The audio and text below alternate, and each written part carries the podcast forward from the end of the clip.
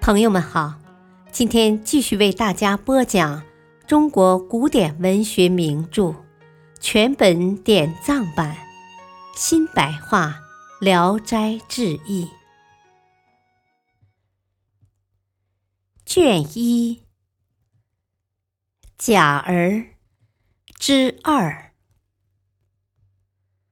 一天，儿子跟着父亲上街时。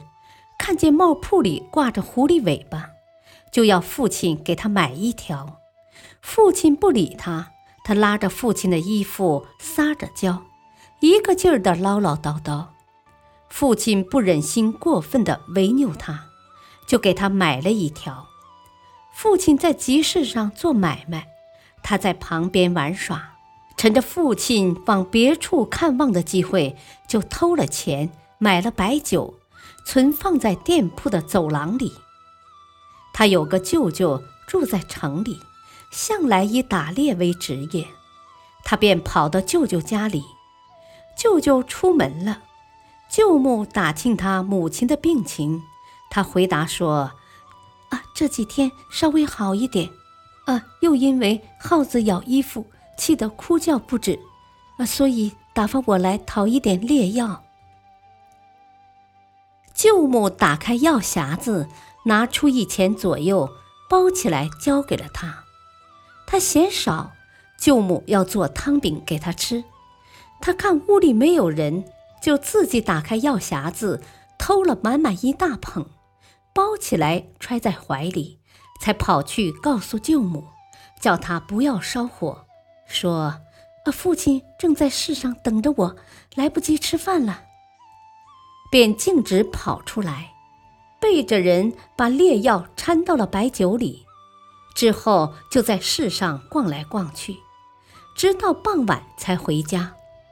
父亲问他上哪儿去了，他托辞上舅舅家里串门去了。从这一天开始，儿子天天在市上游逛。一天，他看见长宗人也夹杂在人群里。看得确切以后，就悄悄地跟在后边，慢慢地和他搭上话，问他住在哪里。长宗人回答说：“啊，住在北村。”也问他住在哪里，他扯谎说：“啊，我住在山洞里。”长宗人听说住在山洞里，感到很奇怪，他笑着说。我家世世代代住在山洞里，你难道不是吗？长宗人更为惊讶，就问他姓什么。他说：“啊，我是胡家的孩子，曾经在一个什么地方看见你是两个青年男子的仆从，你倒忘记了吗？”长宗人仔细看看他，有点半信半疑。他略微掀起下身的衣裳，稍微露出一点假尾巴，说：“啊，我们混在人群里，只是这东西还生着，是个可恨的事情呀。”长宗人问他：“啊，你来到世上想要干什么？”他说：“父亲打发我来买酒。”长宗人说他自己也是来买酒的。他就乘机问道：“啊，你买了没有？”长宗人说：“啊，我们多半很穷，所以常常是偷窃的时候多。”他说：“啊，这个差事实在是苦，总是担惊受怕的。”长宗人说：“哦，受主人的派遣，不得不这样啊。”他又乘机问道：“啊，你家主人是谁呀？”长中人说：“哦，就是你从前见过的两个青年男子，他们是哥俩，一个私通北城外王家的妇女，一个住在东村一个老头家里。老头的儿子很凶恶，砍断了他的尾巴，养了十天才治好，现在又去了。”说完就想告别。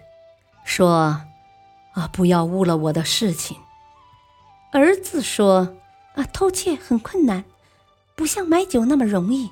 我早就买好了，存放在店铺的走廊里，就敬送给你吧。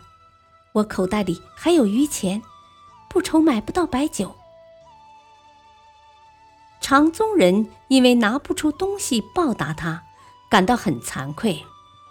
儿子说：“你我本是同类，怎么能吝惜这么一点东西呢？有空的时候还要和你痛痛快快的喝呢。”就一起去把酒交给了长宗人，这才回到家里。到了晚上，母亲居然安静的睡了，不再出去。他心里知道有了变化，就告诉了父亲，一起到何家的园子里查看，看见两只狐狸死在亭子上，一只狐狸死在草窠里，嘴巴湿乎乎的，还在淌血，酒瓶还放在那里，拿起来摇晃摇晃，没有喝完。父亲惊问道：“啊，为什么不早早告诉我呢？”儿子说：“啊，狐狸这东西最有灵性，一泄露出去，他就知道了。”老头高兴地说：“我的儿子，你真是讨伐狐狸的陈平啊！”于是父子二人就扛着狐狸回家了。看见有个狐狸秃着尾巴梢，刀痕还清清楚楚的。从此以后，家里也就安静了。但是妇人瘦得很厉害，神态慢慢的清醒了过来，咳嗽却是越来越严重，每次咳嗽都要吐出好几声黏痰，不久就去世了。北城外王家的妇女，从前也被狐狸迷惑着，这时到那里一打听，狐狸已不去。他的病也好了。